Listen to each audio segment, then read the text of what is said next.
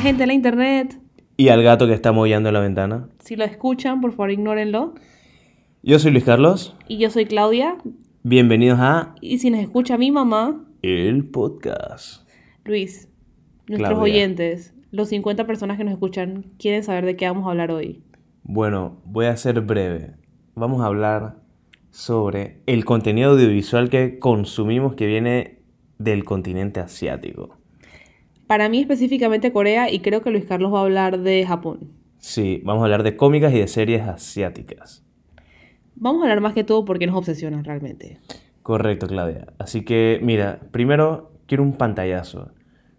Hay un joven de unos 8 años, ¿Esto qué año es? cerca del año 2000. Me estoy ahogando. Esto lo voy a cortar. Digo que lo dejes. Eso fue con Flay, que estaba comiendo en antes. ¿De Ok. qué sabor los oyentes quieren saber? Special cake de fresas con leche, pero no sé por qué hay un grano seco que me está... Eso es el bicho que me picó. Ok, el año es 2000, tienes Ok, 8 años. El año es 2000. Luis Carlos tiene 8 años. Y él no sabe que enciende el televisor, sintoniza una televisora nacional de una cadena que ritma con punto .com y ve por primera vez contenido asiático, específicamente Los Caballeros del Zodiaco. Lo que él no sabe es que él está preparándose para en un momento, en el año 2020, afrontar una pandemia, encerrarse en casa y consumir toneladas y toneladas de anime. Yo pensé que ibas a decir que, eh, que tenías un tatuaje de caballero Seiya. Ah, no, sí, también, eso es muy importante. Tengo un tatuaje de Caballeros del Zodiaco, tengo un tatuaje de One Piece, que me hizo una tatuadora muy buena en Panamá, arroba Mónica Carrero Inc., síganla. No me está pagando. Y tienes una flor de loto. Y tengo una flor de loto. No, es un crisantemo. Pero bueno, ese no tiene nada que ver con el anime.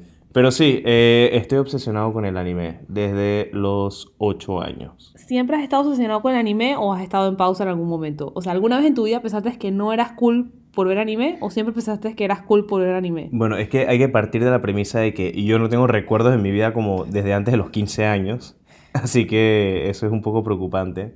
Pero eh, sí, o sea, hubo un momento en la adolescencia que pensáis que, man, eh, me gusta todo esto, voy a guardarlo en secreto, no es cool. Y digo, ahora que soy adulto y que me no da lo igual... guardabas en secreto porque jugabas Yu-Gi-Oh en un lugar en El Dorado. Sí, pero o sea, era súper escondido. A mí me daba pena todas esas cosas. Afrontar de que veía todas estas cosas y jugaba y...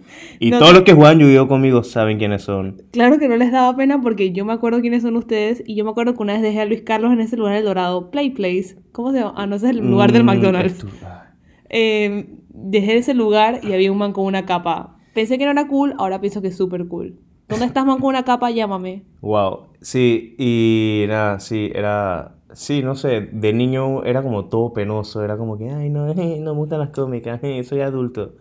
Y ahora que me pagan y que me vale bestia y que literalmente ando por ahí con cómicas tatuadas permanentemente en el cuerpo, eh, me doy cuenta que, man, en verdad es contenido audiovisual, o sea, que tiene contenido, o sea, es algo cool. La narrativa está chévere. Está chévere. Eso sí, es lo que quiere decir. sí. Ahora- Pero bueno, echa tú tu historia. Ok, yo preparé una pequeña historia y la voy a decir en tercera persona. El año 2019. Claudia se está preparando para una pandemia que no tiene ni idea que va a venir y siendo la ermitaña que es, decide adentrarse en el mundo de los dramas coreanos. Comienza viendo Love Alarm y termina con una obsesión y una espiral que ha durado un año y medio y continuará por mucho tiempo más. La verdad es que no comprendo mucho tu obsesión con los do- doramas, se llaman, ¿verdad? Sí, les puedes decir dramas o K-dramas. Ahora bien, em, ¿tú crees que estoy obsesionada? Eh, sí, porque lo ves todos los fines de semana, pero... No es el mismo, son diferentes. Bueno, no voy a sonar tan racista y políticamente incorrecto, pero todos los actores principales de todos los doramas se parecen iguales. No Son el mismo personaje. No son el mismo personaje, lo que pasa es que tienen un corte de cabello muy similar o pasan por una etapa en que tienen un corte de cabello feo y después se peinan el honguito y quedan dije, hermosos. O sea, hacen la Betty la Fea Special. Makeover, creo que es lo que quisiste decir. Ok, bueno, ¿qué ofrece este contenido que no ofrece el contenido de Occidente? ¿Por qué te gusta tanto? ¿Qué es lo que te llena de él? Bueno, hay unas cosas que me parecen un poco ilusas, como el sentido de que la gente no se besa hasta el primer cap- hasta el capítulo número 15 y agarrarse la mano es como que súper disque... Pero espérate, siempre es en el capítulo 15. No, lo acabo de inventar, pero Ah, o sea, es como, no- usualmente tienen 16 capítulos, me gusta que comienza y termina, o sea, son pocas las series que tienen dos temporadas, yo creo que a veces Estados Unidos peca en que quieren alargar mucho las series y ahí es cuando se la cagan, lo siento, dije la palabra, pero eh, no sé, me gusta, creo que es algo refrescante, aprendo algo de una cultura que no tenía ni idea, gracias a los K-dramas, ahora estoy obsesionada con la cocina coreana y el kimchi es lo mejor que me ha pasado en el 2020. No, tienes que ser específica. ¿Qué es lo mejor que te ha pasado en 2020 y que está cruzando la calle? Gangnam Place. Por favor, prueben las alitas, prueben el kimchi. Es un restaurante coreano y es delicioso. Pero bueno, así, ¿y, y qué vas aprendiendo poco a poco viendo estos dramas? O sea, ¿cómo harías una comparación? Porque creo que sería bueno que hicieras una comparación con, te voy a decir tres series, y que me digas lo bueno, lo malo y lo feo. Ok. Una súper latinoamericana, que siempre está en el top 10 en Netflix, que es Betty la Fea. Bueno, ahorita mismo hay una serie que se llama True Beauty, que es más o menos estilo Betty la Fea, pero ahorita afrontan como el tema de que de las inseguridades físicas y que tienes que usar el maquillaje como para cubrirte y habla sobre temas de suicidio, inseguridades, bullying y tal. Creo que me llama mucho la atención. Pero no sé, creo que lo que más me gusta es como, es algo diferente, creo que es algo refrescante. Eh, hay tramas muy, muy interesantes y muy complicadas como de asesinos psicópatas o disque de misterios o de salud mental o de vamos a hacer una startup. Creo, pero creo que más que todo es como que, no sé, es algo diferente que no se ve que existía y me encanta descubrirlo. Lo que pasa es que debo contarles que a mí no me gustan las cosas normalmente. O sea, yo me obsesiono. O sea, yo soy obsesiva con las cosas. Yo me apasiono. O sea, ¿tú eres o odias algo o te eres indiferente o eres de que, man, estoy montada en el bote, man, Noé, llévame en la arca y vamos para allá? O sea, yo estoy a ese nivel que, o sea, yo- vacúneme contra el COVID y yo voy para Corea del Sur cuando abran esas fronteras de cabeza, no me importa nada. Ok, perfecto. Pero bueno, continuando con esta comparativa. eh, contenido latinoamericano, Betty la Fea. Luego otra más, contenido occidental, Grey's Anatomy, maybe. Y contenido coreano, cualquier K-drama que hayas visto. Ajá. ¿Qué te ofrecen unos? ¿Qué te ofrecen otros? ¿Y por qué tú crees que los K-dramas son superiores a los demás? Ok, no creo que los K-dramas son superiores a los demás, pienso que son diferentes. Creo que no es el cup of tea de todo el mundo, depende de tus gustos. Yo los recomiendo, creo que tienes que darle una oportunidad. Pero nada, o sea, creo que la diferencia de Latinoamérica y Estados Unidos es que nosotros vamos para el cuero y vamos a las cosas rápido. O sea, tú vas a ver a la gente besándose, grubeando, teniendo cosas más allá, engaños y tal. Pero en estos K-dramas no hay eso. O sea, es como que hay mucha construcción de las relaciones y eso me gusta. Porque creo que a veces aquí como que, no sé si has visto una película española, que la nada se conocen, se enamoran y están obsesionados el uno con el otro. Pero ni siquiera han tenido como que ese, ese momento de como que crear una relación. Como el build-up de, De llegar a una relación. Exacto. Entonces, no es que todos los dramas tienen un interés amoroso, pero la mayoría los tiene. O sea, casi la mayoría los tiene. Pero creo que es como algo como que, no sé, eso. O sea, construir una relación y es como algo, es lindo. O sea, me gusta porque son lindos. Bueno, ahora que lo dices y que he visto de fondo un poco... Sí, porque o sea, yo he visto K-dramas de fondo porque Claudia siempre está viendo K-dramas. Luis Carlos, ¿cuál es tu K-drama favorito de este año? El, El de Yang Tae. De Yang Tae. Y Yang Tae. el Y del- Yang Tae. Eh, explícales de qué se trataba y por qué Ok, te gustó. bueno, eh, este dr- K-drama era sobre un pelado, un joven que trabajaba en un hospital psiquiátrico, que su hermano eh, tiene trastornos de salud mental. Creo que estaba en el espectro del autismo, lo que quieres decir. Eso mismo. Fuck, me van a linchar. Pero bueno, él trabajaba en uno de estos hospitales y uno de esos días, una autora de libros para niños autistas fue y expuso su libro. Pasó un problema en la exposición del libro y los dos se conocieron. Y bueno, para resumir la historia, es como la historia de ellos dos encontrándose, desencontrándose y al final como enamorándose y, que quedan juntos al final, pues. Entonces, lo que creo que he visto en el trasfondo de los K-dramas es algo muy cool, que es que tú quedas con la persona indicada siguiendo tu propio camino en la vida. O sea, si tú eres una persona que, qué sé yo, que trabaja en un hospital, tú, siendo bueno en lo tuyo, vas a encontrar una persona que, quieras o no, van a orbitar una, dentro, una hacia la vida de la otra. Claro. Y es lo bueno, porque, o sea, muchas veces vemos programas, como por ejemplo Friends, que, ¿cómo se llama la que dejó de ir a, Fra- a- a Francia por el otro tipo? Iba a decir Mónica, pero se llama Rachel. Sí, es que yo soy un hater de Friends. En verano tú, y no, lo, somos. y no lo siento. Seinfeld es mucho mejor.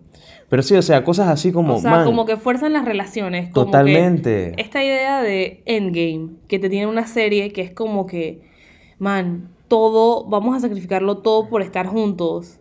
Sí, y, y creo que eso es lo cool de los K-drama, como que en verdad quedan juntos, pero, o sea, cada uno, everybody was minding their own business y quedaron juntos. Sí, a mí lo que me gusta es que como que las carreras que le buscan los protagonistas son bien rebuscadas, o sea, ahora van a estrenar uno de una man que hace disque doblaje de series y que escribe subtítulos.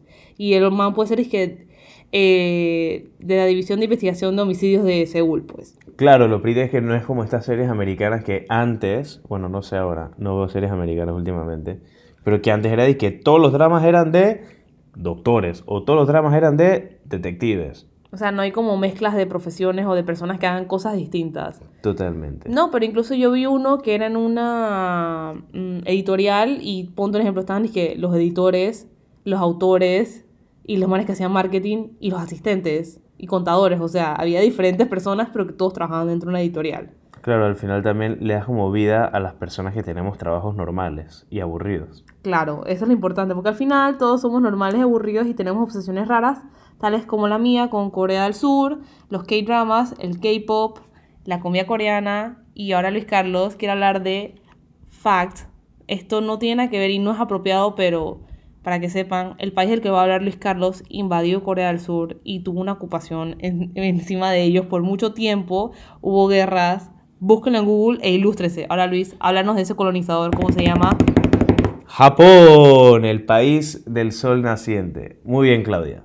Yo voy a hablar de... ¿Te gustó cómo lo presenté? Me encantó. Muy bien. Y es que ni siquiera, lo voy, ni siquiera voy a cortar tu, tu emoción de cómo lo presentaste. Ok. Fue un pase de gol. O ahorita como estoy obsesionado con el voleibol, fue un seteo para un punto. Ah, sí, por favor, Luis Carlos, habla con tu obsesión del voleibol y cuéntales cómo, si te gusta jugarlo, porque eres fanatísimo. Ok, bueno, eh, es que estoy obsesionado con un anime de voleibol, Haikyuu, se los recomiendo a todos. O sea, Supercampeones le hace los mandados.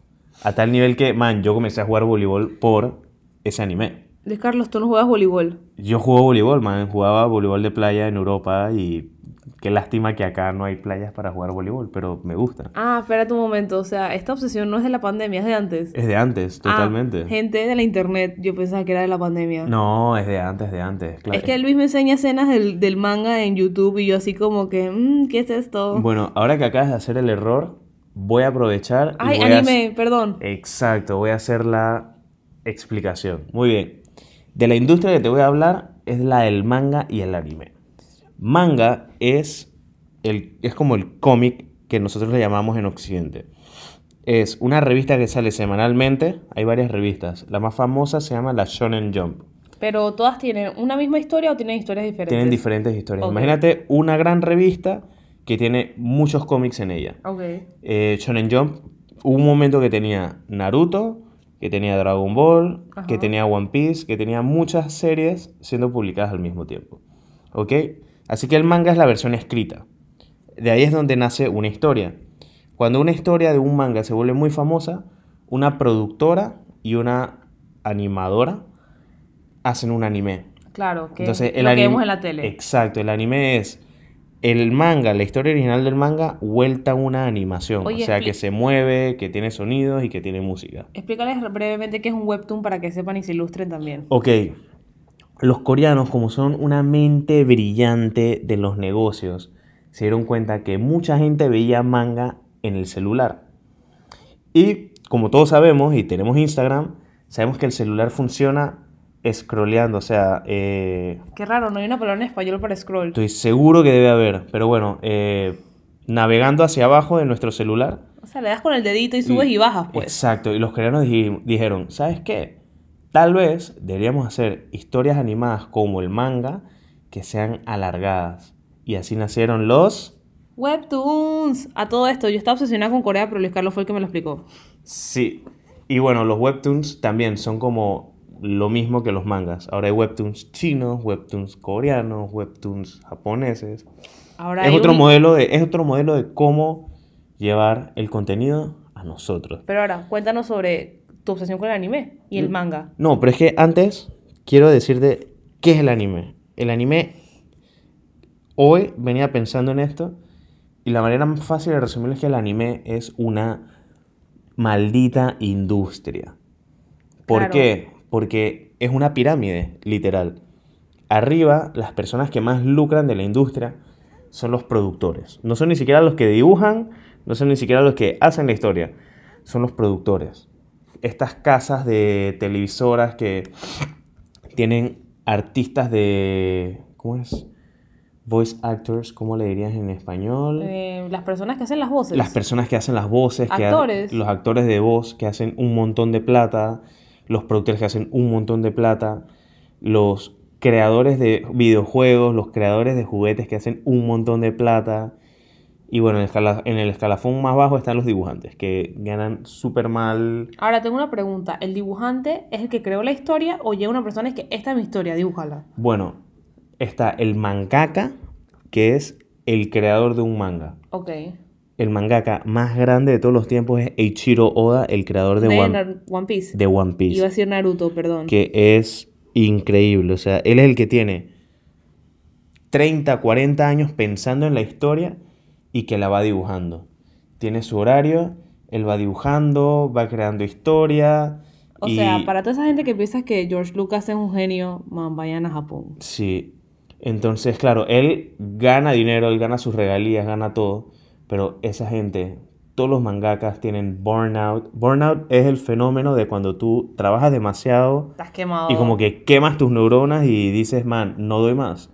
Bueno, todos sufren de burnout, todos sufren de un montón de enfermedades. Hay uno incluso que era el autor, el mangaka de Hunter x Hunter, Ajá. que es uno súper famoso, que dejó de publicar porque siempre tenía hiatos Ajá. porque se enfermaba. Claro, es que hay un tema de que ellos trabajan, dije, cinco días seguidos, 24 horas y duermen, dije, tres y Sí, no descansan. O sea, siempre están como en contra del tiempo. Exacto, no llevan una vida saludable. Pero bueno, del manga pasamos al anime y ya todo el mundo lucró el anime y el contenido audiovisual llega a nosotros. ¿Cómo llega el contenido audiovisual a Occidente? Bueno, llega en la década de los 90 y llega de la mano de, creo yo, que el principal impulsor del anime, que sea como es ahora, porque claro, el anime en los 80 llegaba. Llegaba Massinger Z, llegaba Astro Boy, llegaron todos.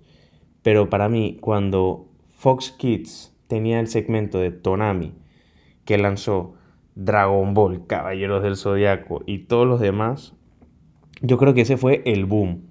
Es como, es parecido como a lo que ha habido del 2000, yo diría que 2015 para acá, del Hallyu, creo que se pronuncia así, que es la ola coreana, que eh, ahorita mismo es un mecanismo de soft power de Corea del Sur para promover su cultura y su hegemonía en el mundo, o sea, indirectamente a través de los dramas, del K-pop, de la comida coreana, tú de estás- los celulares, de los celulares, porque acuérdense que los celulares Samsung. son de Corea, este, te están promoviendo el país y te dan ganas de decir como que, man, yo estoy a favor de Corea del Sur, they are the best, quiero ir para allá, Aunque hagan cosas positivas y cosas negativas. como todos los países del mundo, pero es así, es como, es interesante cómo estas oleadas llegan y la información llega a nosotros, porque siempre estamos acostumbrados a que de Occidente vaya a Oriente, pero no pensamos mucho en de de Oriente. Oriente para acá.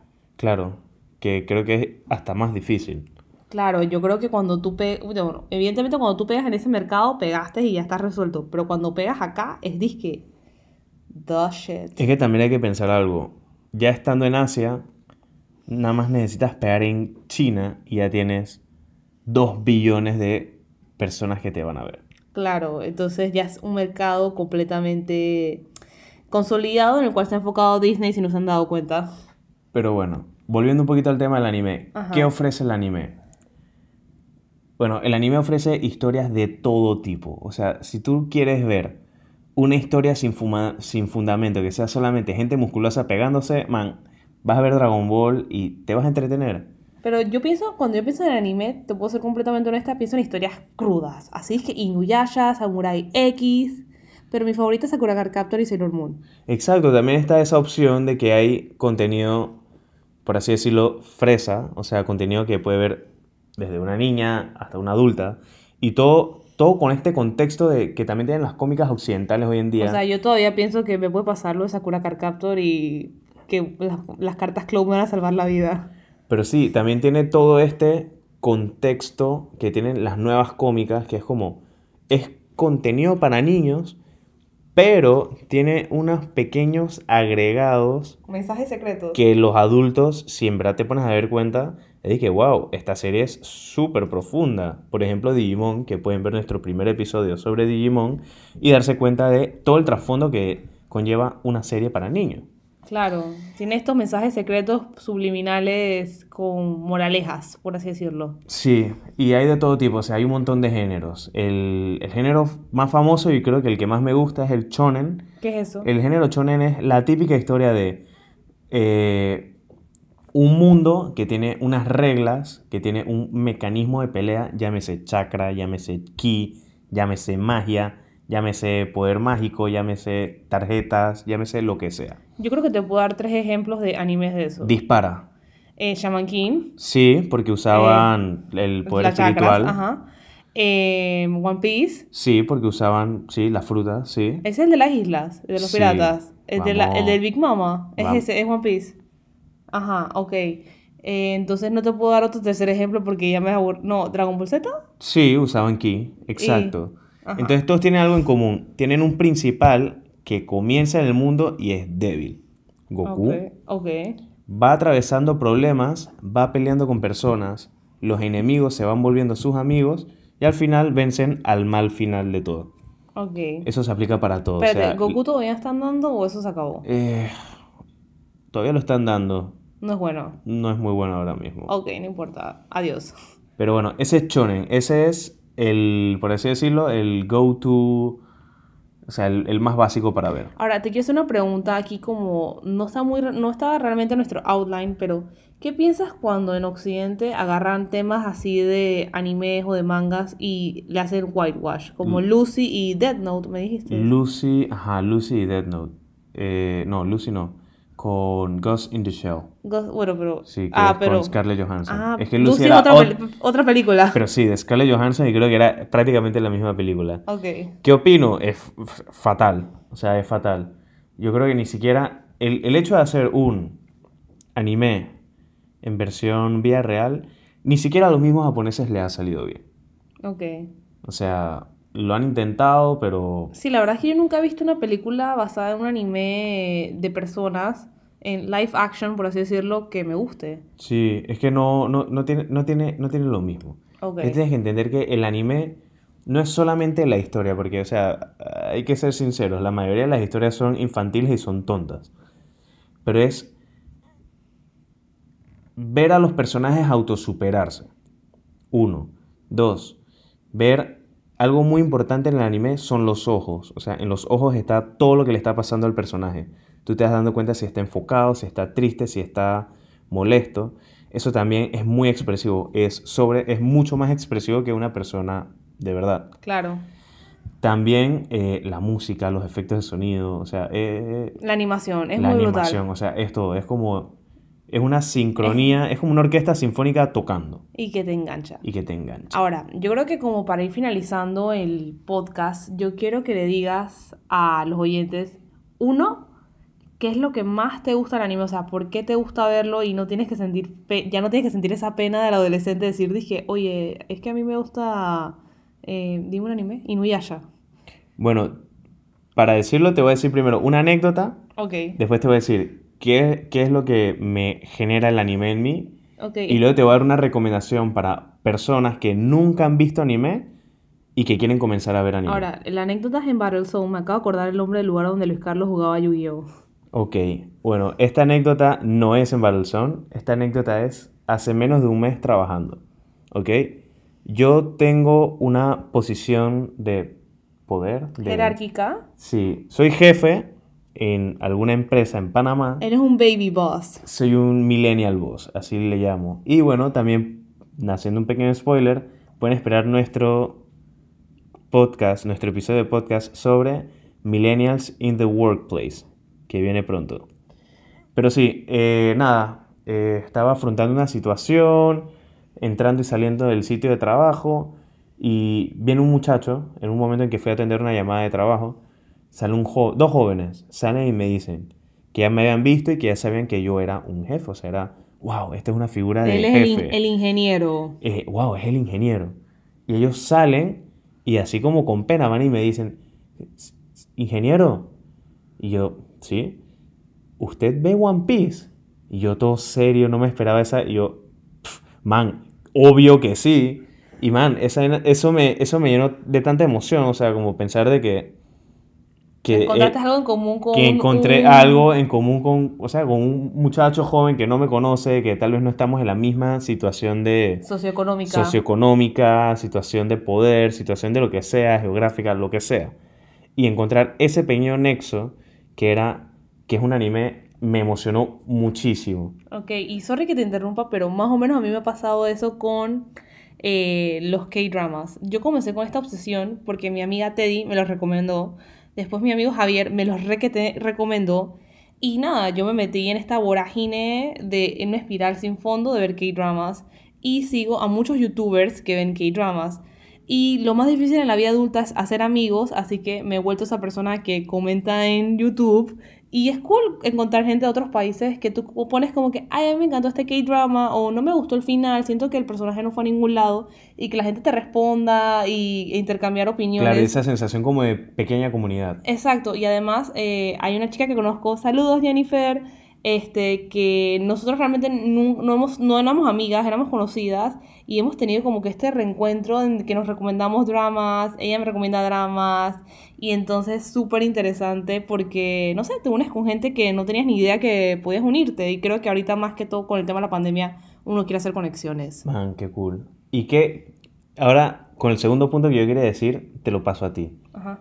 ¿Qué es lo que te llena de los K-dramas a ti, personalmente? Bueno, me gusta mucho que siento que son súper pintorescos. Creo que le, le toman, o sea, le, o sea, los detalles son muy importantes. Creo que la cultura asiática es muy rica en ese sentido de la simbología, de la interpretación. Por lo menos ponte que había uno que era como que cada flor significaba algo, que los números, que los detalles y tal. Y me gusta mucho este, este concepto que, bueno, no sé si ustedes creen en eso, pero a mí me gusta mucho el tema de la reencarnación y la predestinación.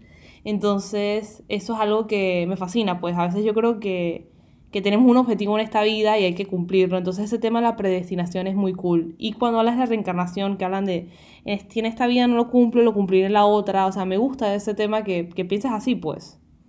Nice. Bueno, a mí por lo menos del anime, lo que más me llena es lo que mencioné previamente, que es ver personajes con los que literalmente vas creciendo temporada a temporada, episodio a episodio, que tienen sus inseguridades, que tienen sus debilidades, y ver cómo van afrontándolos, cómo Naruto, que no tenía amigos, es levantado por toda su aldea y es declarado como un héroe. Ver eh, cómo Hinata no sabía recibir una pelota y ahora es él el que recibe la pelota y le da un aire de, a, a- Ese a es el equipo. anime de voleibol, por cierto. Sí, o sea, ver cosas así como, man, eh, personas que enfrentan sus demonios y que luego lo sobrellevan, porque eso también es una referencia como la vida, o sea, siempre, eh, siempre van a encontrar algún anime de algún niño que tiene un demonio metido adentro y de alguna manera se hace amigo de su demonio. Y es como nosotros, o sea, todos tenemos nuestros demonios adentro, solamente es aceptarlos y hacernos amigos con ellos. Claro, aprender a lidiar con este tipo de cosas. Sí. Ahora, Luis, te voy a poner algo muy difícil esta tarea. Recomienda cinco animes y cinco mangas a nuestros oyentes. Bueno, no voy a recomendar mangas porque primero necesitas ver anime, enamorarte de ese contenido y luego buscar más. Porque normalmente cuando uno acaba de ver un anime, el manga sigue la historia. Ok, Entonces, nada, lo voy a enfocar mucho a personas que nunca han visto anime. ok. ¿Ok? Eh, la gente le gusta contenido crudo, estilo Juego de Tronos, Game of Thrones. para los que les gusta ese tipo de contenido, les recomiendo uno, Full Metal Alchemist Brotherhood. Énfasis en Brotherhood. Hay dos versiones, el Brotherhood es mejor. Que es una historia... Ay, Luis me enseñó esa historia, está brutal. Es una historia mágica. ¿Esa es la del orfanato? No, esa es la de... Ah, entonces no me... Sí me la enseñó, pero se me olvidó. Ok. Full Metal Alchemist Brotherhood, que es una historia de dos hermanos que se meten con el mundo de la alquimia, eh, cometen errores, Ah, Y la del va- hombre de lata. la del hombre de lata, correcto. Ok, ok, ok. Y que van en una travesía mágica para recuperar a su mamá y van encontrando las verdades de la sociedad secreta. Ok. Y todo muy crudo. Cuando lleguen al episodio del perro, lo siento mucho.